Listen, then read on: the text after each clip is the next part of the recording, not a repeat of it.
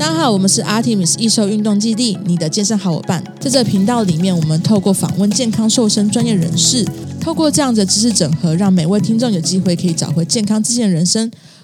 大家好，欢迎收听 Artemis 易瘦运动基地，然后我是 Karen。那今天非常荣幸，因为我们最近就是跟一个营养师合作，然后是 Karen 我本身的就是。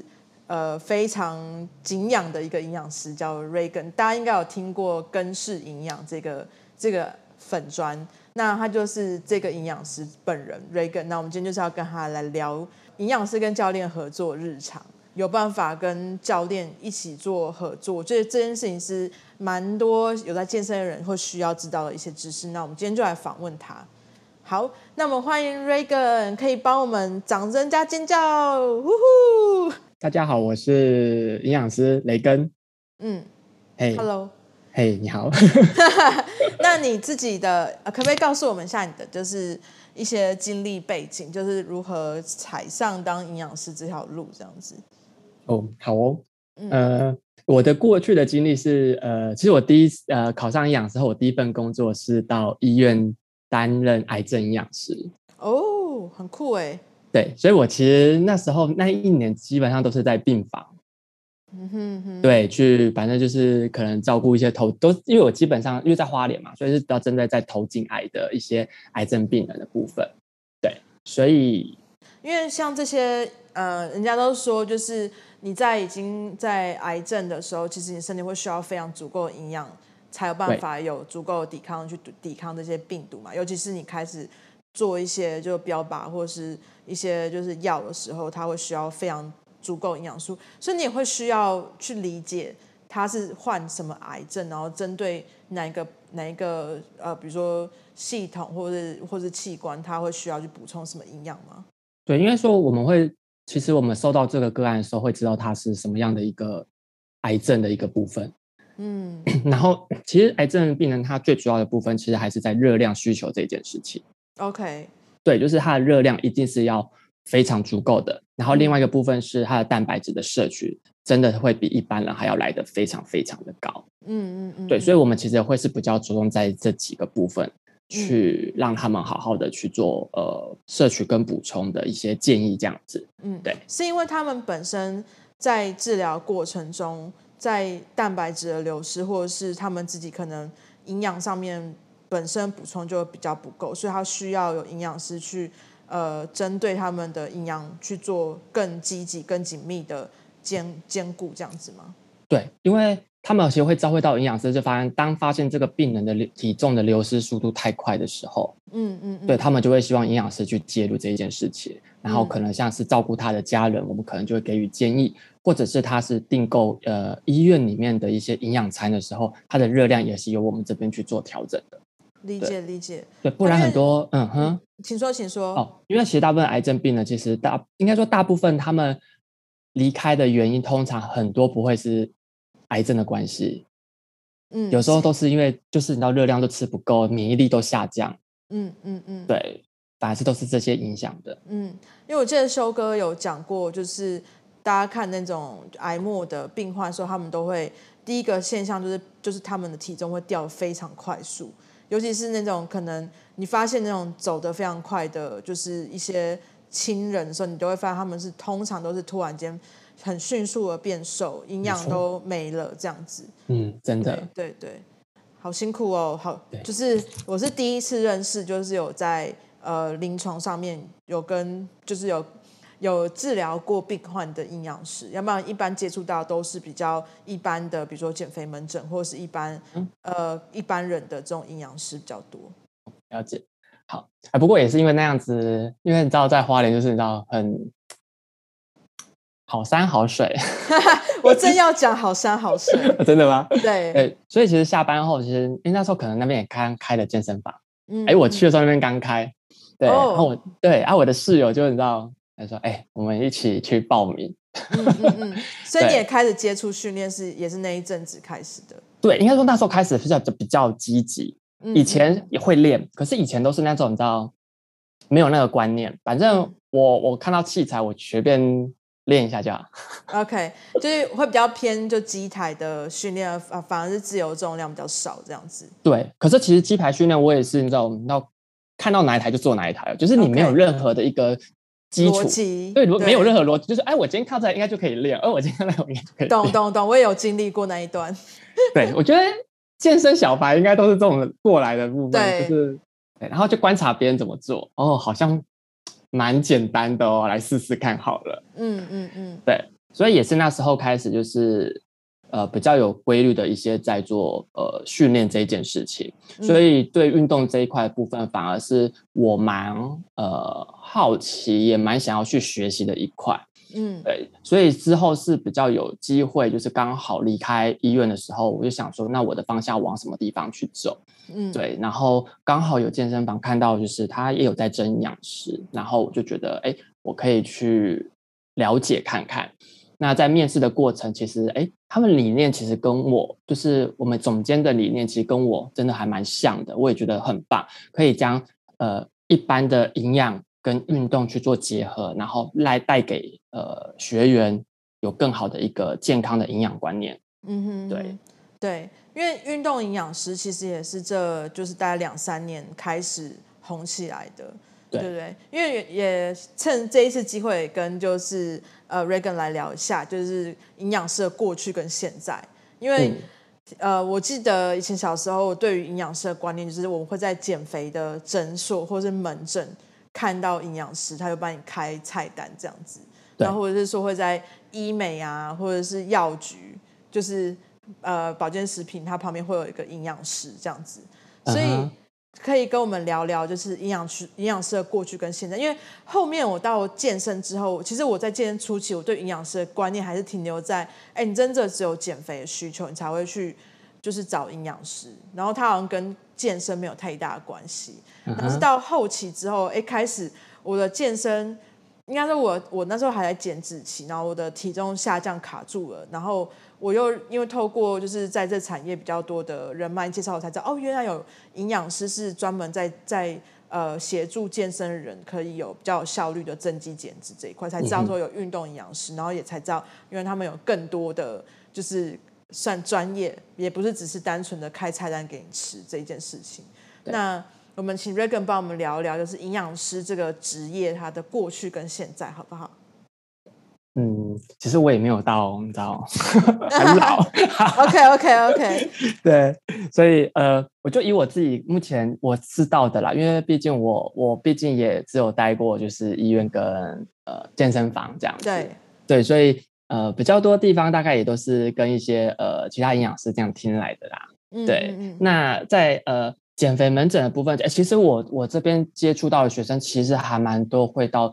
减肥门诊去做减重这件事情。对啊，对啊，对。那效果，通常我问他们效果，其实效果真的都还蛮不错的。嗯嗯嗯嗯。对。可是呃，我觉得在减重门诊的营养师，可能要配合医生，或是配合那个诊所的风气，所以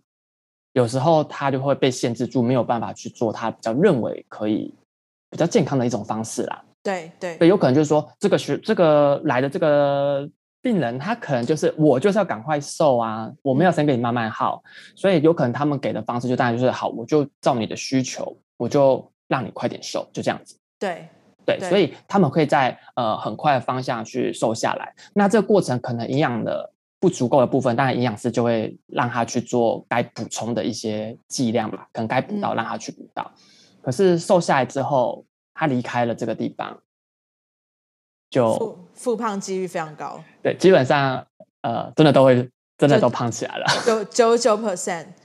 对，几乎因为我这边真的有，我真的没看过蛮厉害的。那姐妹她减了二十哎十五到二十公斤哦，嗯，然后都很短的时间瘦下来的。对，他说哦，真的不错，虽然过程真的是很辛苦啦。对对对对，但是我就说，哎，可是你现在又来这边找我了，就是你又来健身运动了，那我就很好奇说，哎，那你是后来又为什么你你降下去之后，你怎么没有说哎维持住，或者是只上升一点点，怎么好像又弹回你跟之前还蛮相似的一个体重一件事情？没错，对，他就是说，呃，就就吃嘛，对。对，因为像、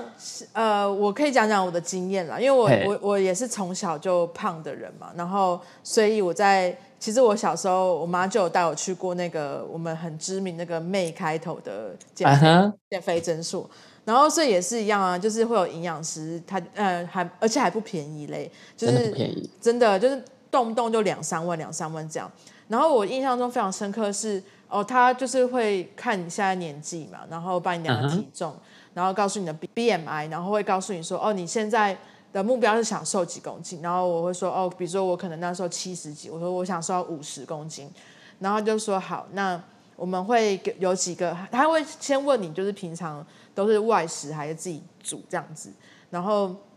他会也会问你说你是吃素啊什么之类，就是很基本的饮食的，就是一些 selection 的那种，就是像。比较大方向的，比如说喜欢吃鸡肉嘛，喜欢吃海鲜嘛？或者是喜欢，就是他会先知道你的偏好是什么，嗯、然后再来就是他就会开真的是菜单，就是你你比如说你要自己煮的话，你就真的就是要照它上面的东西去煮出来一模一样的吃这样子。对，可是遵从性很高的人来讲的话，这是最好的方式。对，没错，我要讲就是遵从性这件事情。所以我们家是台南人。然后你知道台南人怎么可能是每餐都吃什么水煮的鸡肉啊，水煮的花野菜啊，然后早餐就是呃，比如说喝什么呃无糖的豆浆什么之类的，根本不可能。所以，我们我们在以以我国小的那个阶段的依从性来讲，根本这件事情是不可能做到的。嗯哼，那所以学生很难。对，所以就真的就花了两三万块，可是就没有没有发生，就没有瘦下来。嗯哼，那是到后面，就是我可能呃哦，我我遇到那个是在诊减肥门诊嘛，我后来在比如说也是减肥的诊所，可是它是会有其他的事情去有点侵入性了，就是比如说埋线啊。然后吃那种药药丸是抑制你的食欲啊，然后呃又有营养师告诉你说，你就不是要吃什么代餐，然后吃什么什么东西去让你不要吃进去正确这真正的食物这种，所以我有去过这种。嗯、那这个我真的觉得很痛苦，而且因为那时候我已经长大了出社会，所以我可以强迫自己去做这件事情，所以我的依从性当然比较高，就是应该说我的遵从性比较高，就是说。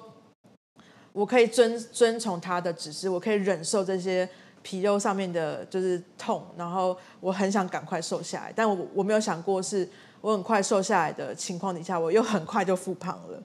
对，嗯、因为习惯，就是、嗯，那个习惯，没错没错。所以刚刚 Regan 也讲到依从性这件事情，真的就是。也是我后来健身，然后大概大概第二年开始，然后有做饮食调整，跟营养师、运动营养师配合之后，我才认真的意识到说，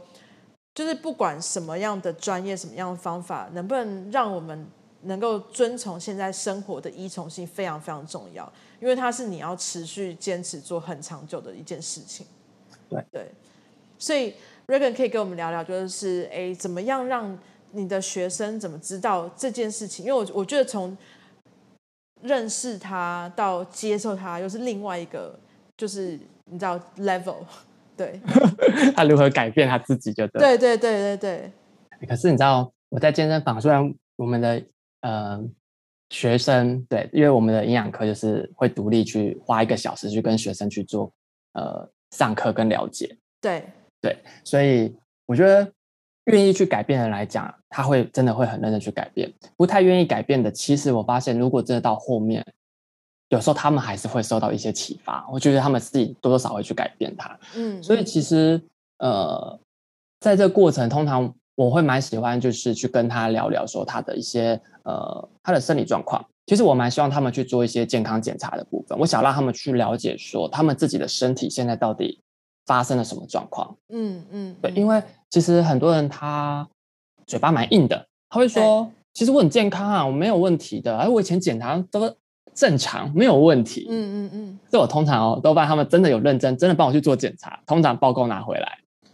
都吓到。对，一定都有异常。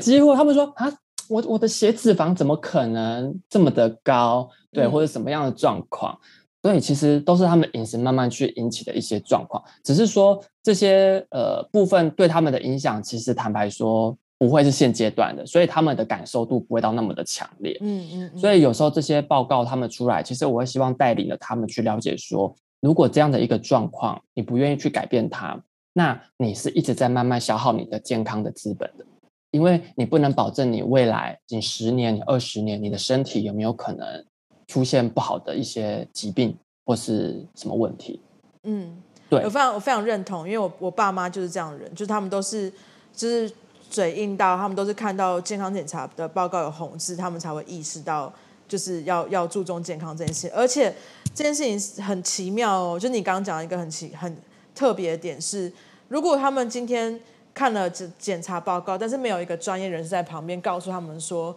你这个再不怎么样去做改善。你的饮食再不去调整，你再不运动的话，你明年再量，它还是会就是更惨烈，就是红字会越多，不是不是会不是说你今天验完，然后你意识到之后，它就会好像你用意志力就可以去把这红字 变回黑字。哎、欸，很多人会这么想、欸，哎，一定可以的、啊。我只要改变，我只要早一点睡觉，嗯，应该会恢复的。对，就是觉得好像我自己的身体会有办法去修复，或者说我就是维持这样，我只要意识到它。呃，不好就好了，它就会自己变好那种感觉，就是念力，真的莫名其妙的念力。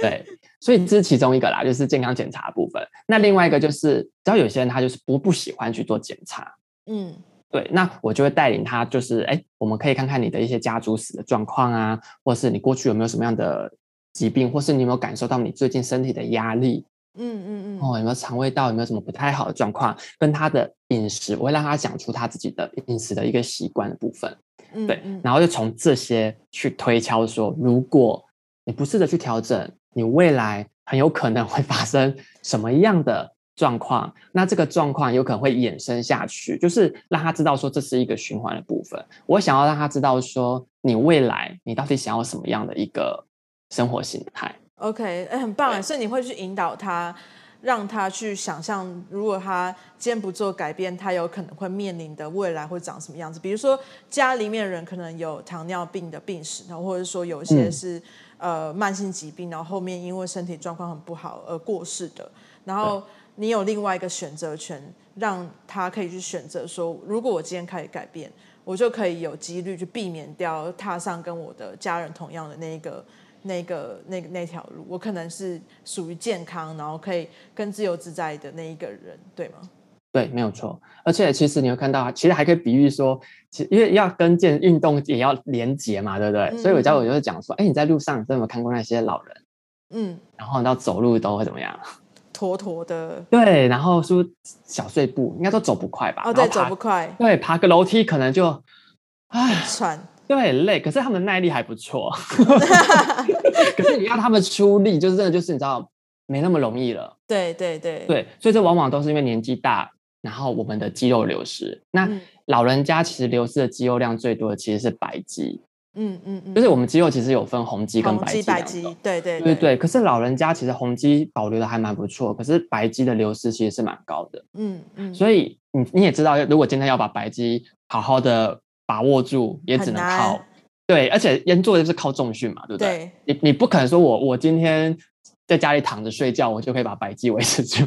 就是甚至也是说，不是说你今天吃很多那种蛋白质含量很高的食物，它就会自己无缘故长出来，不可能的。对，对，但是很多人会这样想，欸，哎。他就说：“我就要喝高蛋白，每天都喝，每天都吃一堆鸡鸡胸肉，我就应该会长肌肉。可是这根本没有这件事啊！你还是要有呃肌肉破坏、肌肉纤维破坏、肌肉刺激，才有办法长出来。”对，哎，可是我接触到的很多学生哦，女生，你知道，他们其实对蛋白质的需求，其实连一般的需求量，其实都。吃不到哎、欸，真的都不到哎、欸！你跟他说，哎、欸，你真的要再吃多一点，我可能会要求高一点。可是他吃不到的状况下，我会尽量先以一般基准值让他先吃到。他就跟我说，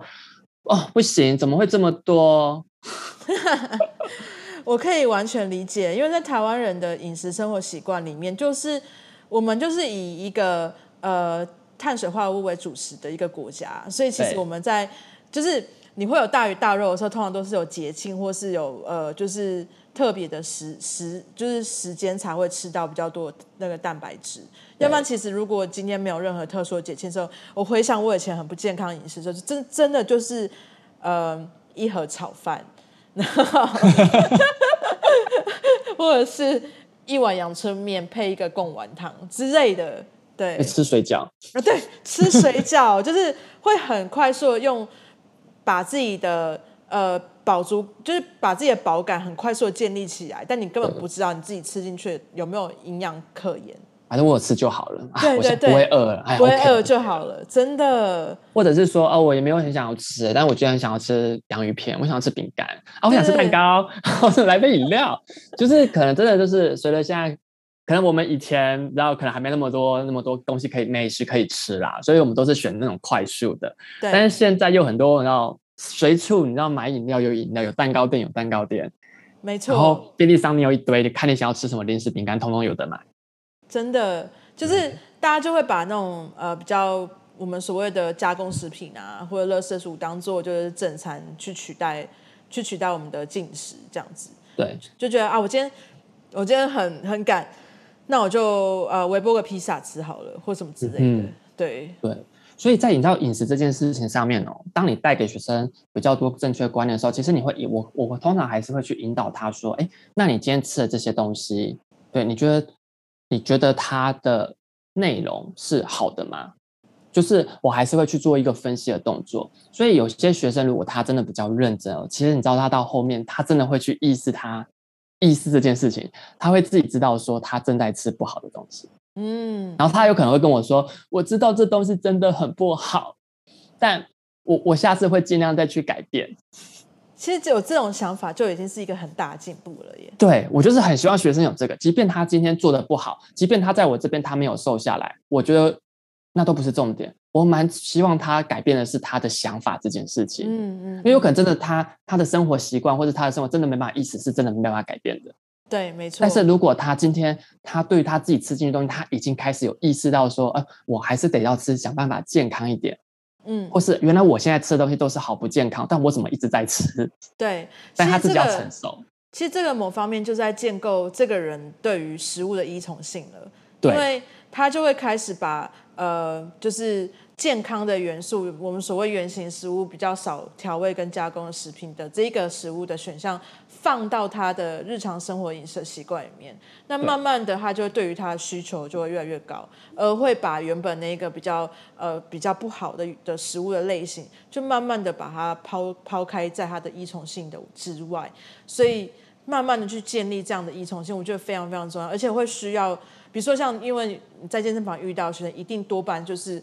我他希望透过运动来获得好的体态嘛，所以他如果知道说，哎，如果你希望是从运动这一块去获得体态，可可是你的饮食不去改变的时候，你的体态的改变不会这么大，他可能就是会比较慢。那他又把这一块加进来之后，他就双重并进的让他知道说，哦，原来要有好的健康、好的身身体的体态的话，你是需要。两边都要有依从性的，就是你要对运动是要有依从，对于呃你的饮食要有依从性，所以这两个都必须要符合自己的生活形态。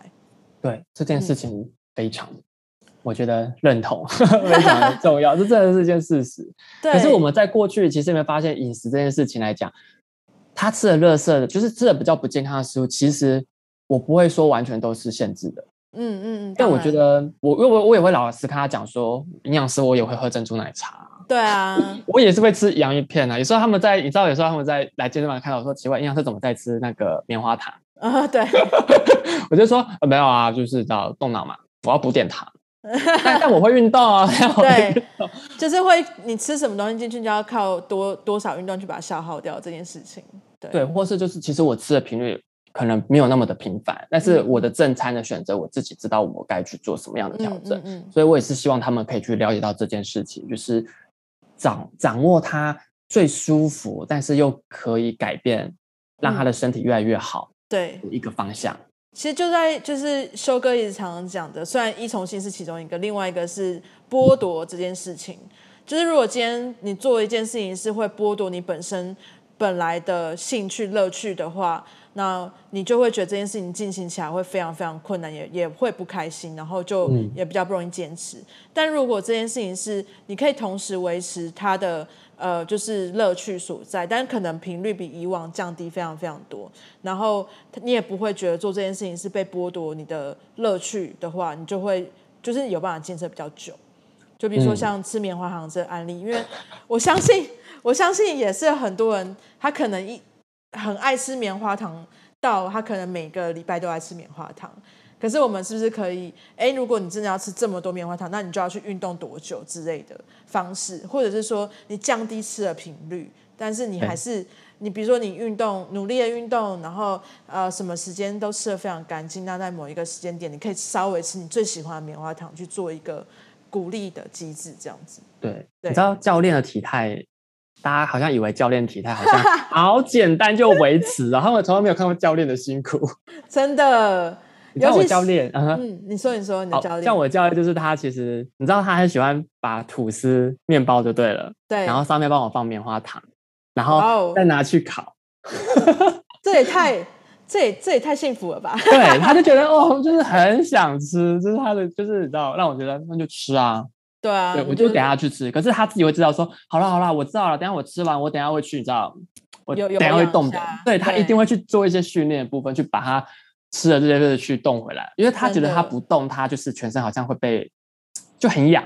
对，会，因为你对于运动开始有一个习惯，有个依从性所在的时候，它就会变成就像你你原原本以为原本。喝珍珠奶茶，或者吃棉花糖，或者是吃一些垃圾食物的依从性一样，你就会觉得说，我不做这件事情，我会不舒服，我会觉得怪怪的，哪里不对劲，这样子，这就是已经对于这件事情产生依从性的出现了。真的，而且、嗯、你知道，我们还讲所谓的小确幸，就是有时候他们在吃甜食这件事情，有时候我们都会跟他说，我其实我会跟学生讲说，你都在健身房了，你有在运动了，可是。我可以让你吃甜食，但是你的甜食如果帮我放在一个更合适的时间去享受，这就是你在运动后的一个很好的小确幸。真的，对，所以我都会让他们在运动后，如果他们强度真的是足够的，嗯，他们要喝珍珠奶茶，我都让他去喝了。对啊，没错没错。然后你要吃什么呃，串冰，或者说他想要去吃豆花，对对，其实我反而说，你在这段时间点去摄取，其实你看，你第一个你可以享受到你真的很喜欢的甜食，第二个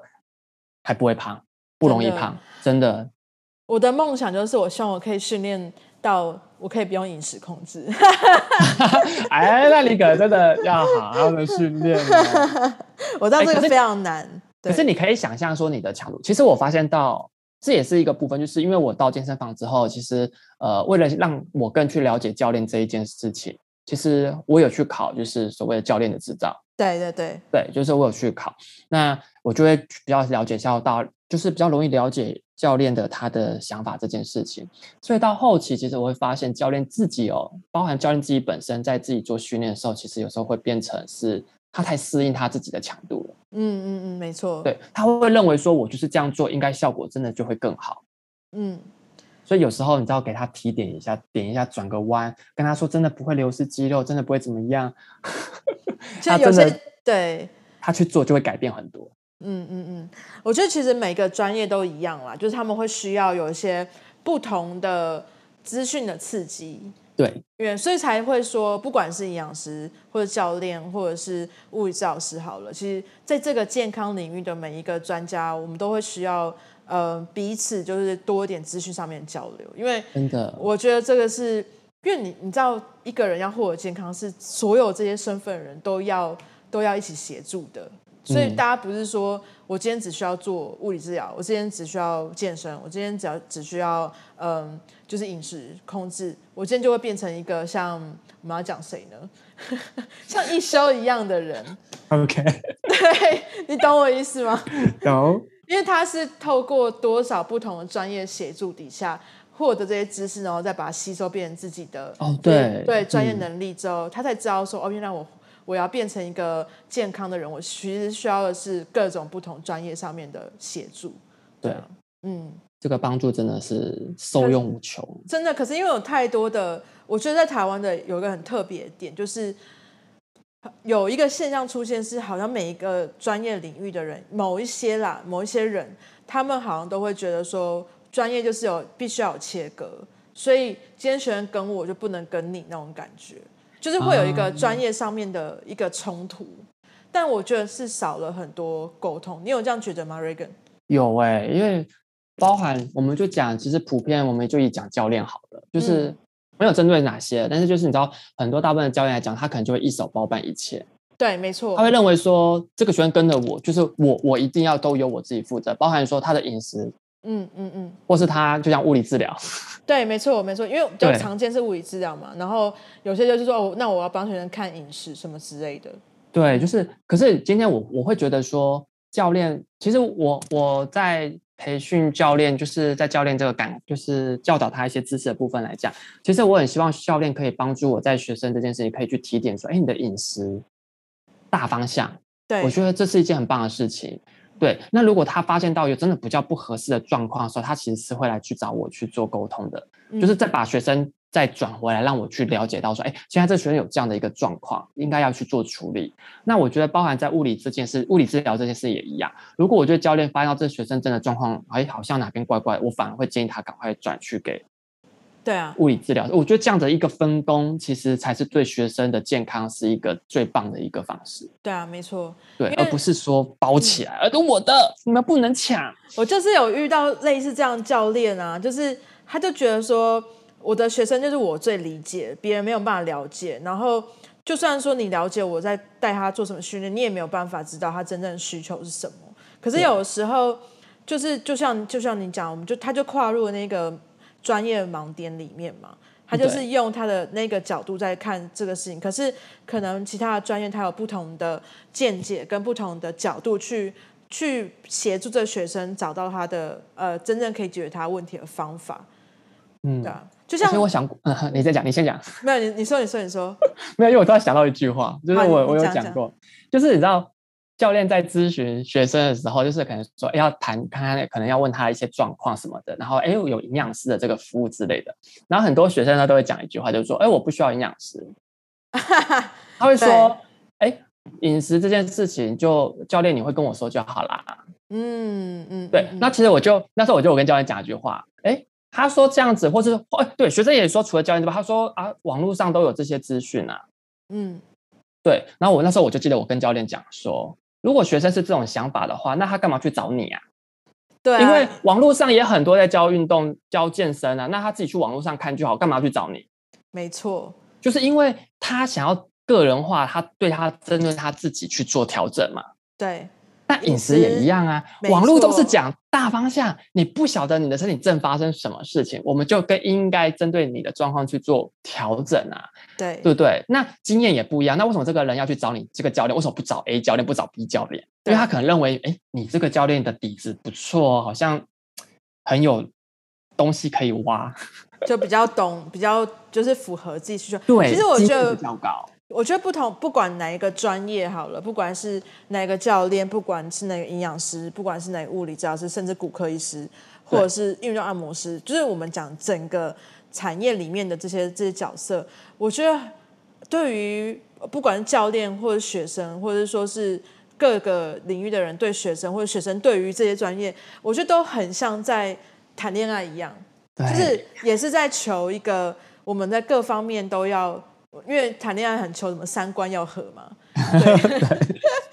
其实某这个某个层面来讲，这些这些专业人士跟学生的角色其实也是一样，要三观都很合的情况底下，我们才有办法持续的合作下去，对不对？嗯，你有没有想过一个啊？就是在合作这个范围里面，除了教练、物理治疗师、营养师，还有有些有医师也会进入嘛，对不对？对对。但还有一个也很重要，这是我自己觉得。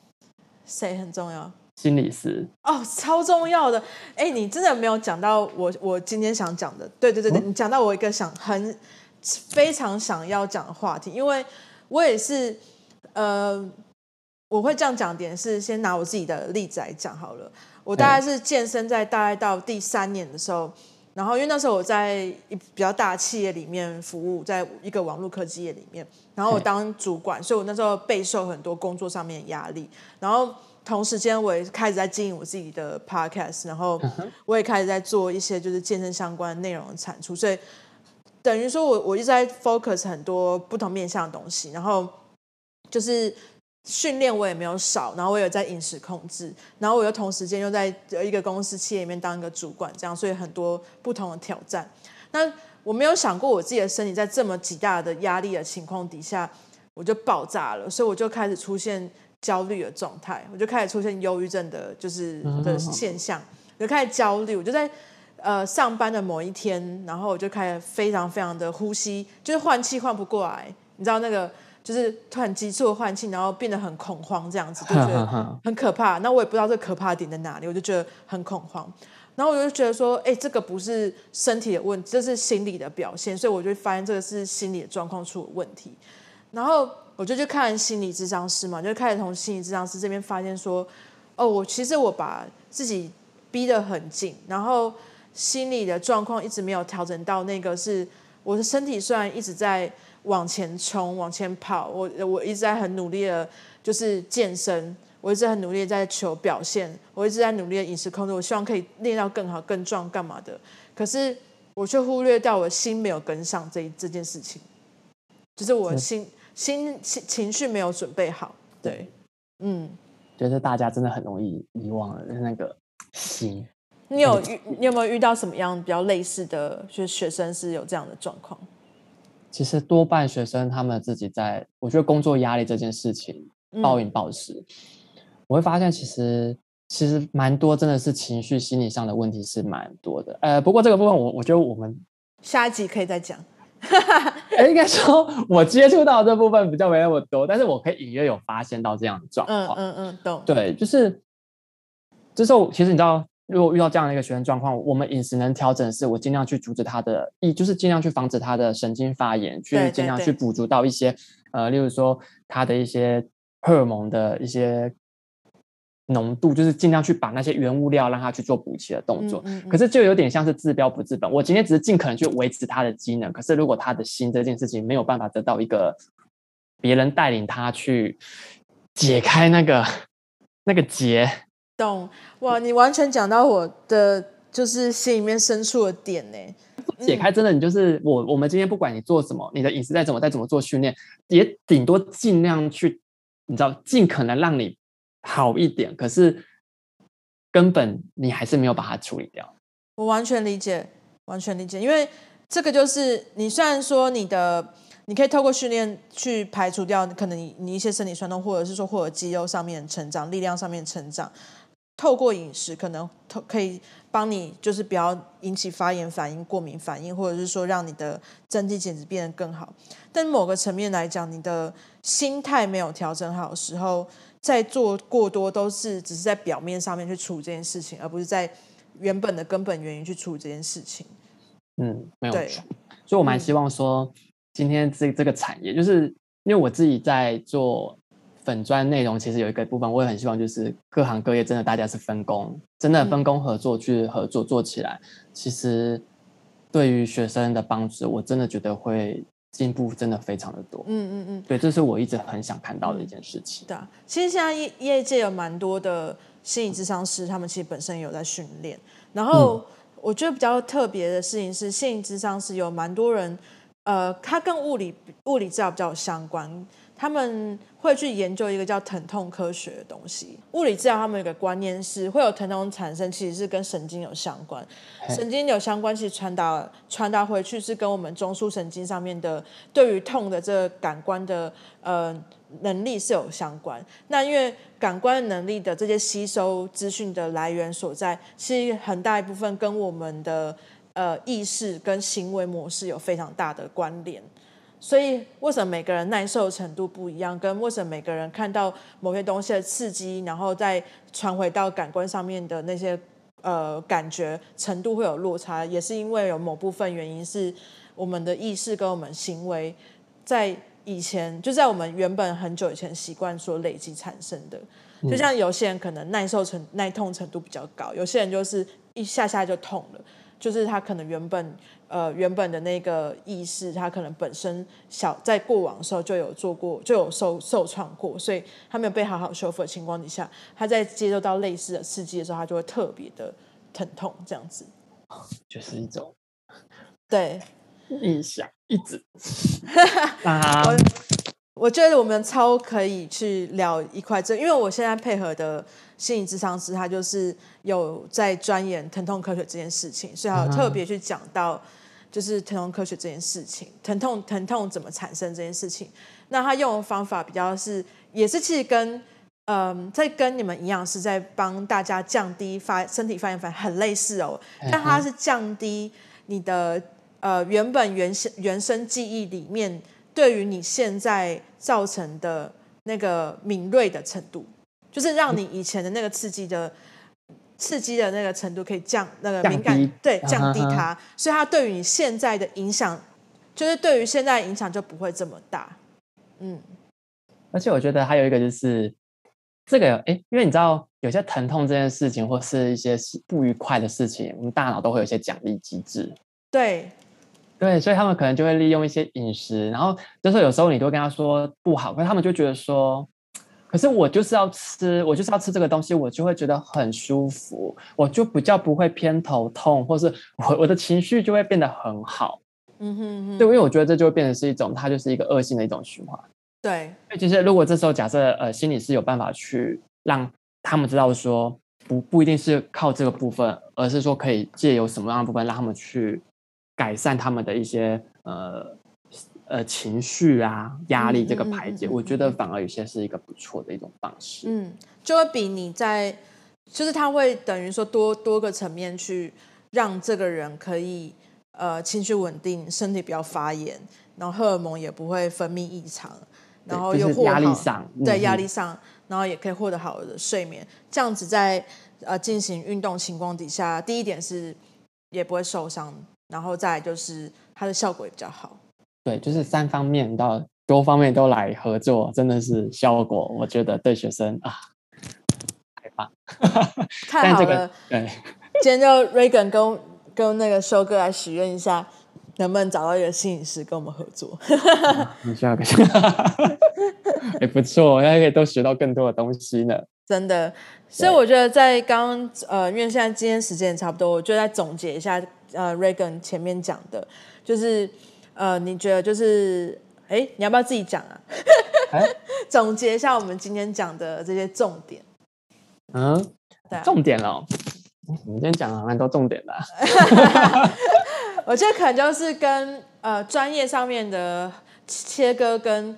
怎么切割、怎么去切割、再怎么合作是非常重要的。对。然后其实过往大家对营养师的观念都还是停留在会去帮你开菜单，告诉你要怎么吃。可是其实现在比较多营养师是去嗯、呃、提供你资讯，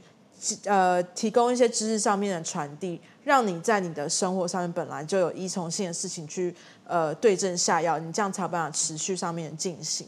然后再就是教练跟营养师的合作，是对于一个人的呃运动表现啊，跟呃这个人的增肌减脂的的观念，呃，应该说效果有非常大的显著上面的，就是就是会有比较大的效应这样子。对，嗯，因为呃教练跟营养师这一个部分，他对学生的一些帮助，我们下一次就就是。有机会可以再分享这一件事情，因为有几个案例，我觉得还蛮不错的。好啊，太好了。那对，那饮食这件事情来讲的话，就像你刚刚所提到，我觉得营养师对很多人对营养师的观念，真的就觉得啊，就是教我吃，嗯、啊，就是开菜单，对，好像就是这么的，好像简单，看似简单，但其实根本不不是这回事，完全不是这回事。其实如果这个人有有有预备足够的。那个 银弹的话，然后他一辈子的所有的食食物的料理，全部都要营养师帮他搭配，那那我觉得没有问题啊。但是就是有没有人准备好做这件事情？就是说你当然你一辈子都要靠营养师去告诉你要吃什么吗？如果没有的话，总有一天会脱离营养师。对，所以你会需要学会这件事情，要不然你前面呃花了这么多时间跟营养师就是学习怎么正确饮食的观念。来讲的话，你你脱离了营养师之后，你就不会持续进行下去，你就还是会复胖，你还是会回到原本的状态。对，而且从你他的，嗯、就是说，除了这件事情的学习部分之外，他还可以更了解到他的他的作息。啊，没错。对，他的作息到底怎么样会影响他什么样的状况？他可能必须要特别去注重什么样的一个营养素的摄取，或者说他必须去做到什么样的改变，或者是他的一些家庭背景，他可能有一些呃三高的风险存在。对，可能是可以透过这样子更认识自己，对吗？对，更认识自己，然后更认识自己，知道说哦，我可能在某些食物的选择，我可能自己要比较注意一点点。嗯嗯、有可能他在过去这个过程中，他发现了他哎某些食物他真的很容易过敏。那我觉得其实就会让他知道说这些东西其实对自己的状况，就其实他会更深了解到这件事情，原来对长远来看，对就是不会是一件好事情。他更能去。找到他属于他自己个人的一种饮食的一个模式，嗯，而不是说大家都是这样吃，所以我跟着这样吃。当然一定会有效果，但是重点是这个不会是否他自己最好的一个方式。对啊，没错。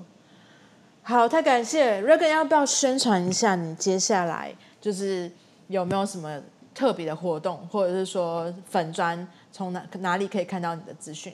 哦，我的粉砖叫根式营养，然后可以从 FB 搜寻。都会可以就可以搜寻得到。好啊，好啊。对，那就是里面当然也有一些，就是虽然现在更新比较少啦，但我接下来会比较认真更新这件事情。对，对那如果有在饮食的需求上可能有不去呃想要去了解的，也都欢迎可以在呃粉砖敲我。嗯，好的。然后我们可以有合作这样。好，我我会把那个 Regan 的这个粉砖的连接，然后也放在我们节目的介绍处。然后其实 Regan 现在也在跟就是一休这边运动基地这边的呃线上减重班在合作，所以有如果想要体验 Regan 怎么样协助你在运动跟饮食上面的呃减重方面的一些成效的话，欢迎大家可以私讯一休运动基地的粉砖，然后。呃，不是粉专，一休运动基地的官方 LINE，然后加入线上减重班就可以跟就可以体验到 Regan 呃协助你做营养饮食方面的调整，然后非常感谢大家收听，我们下次再见喽，拜拜，拜拜。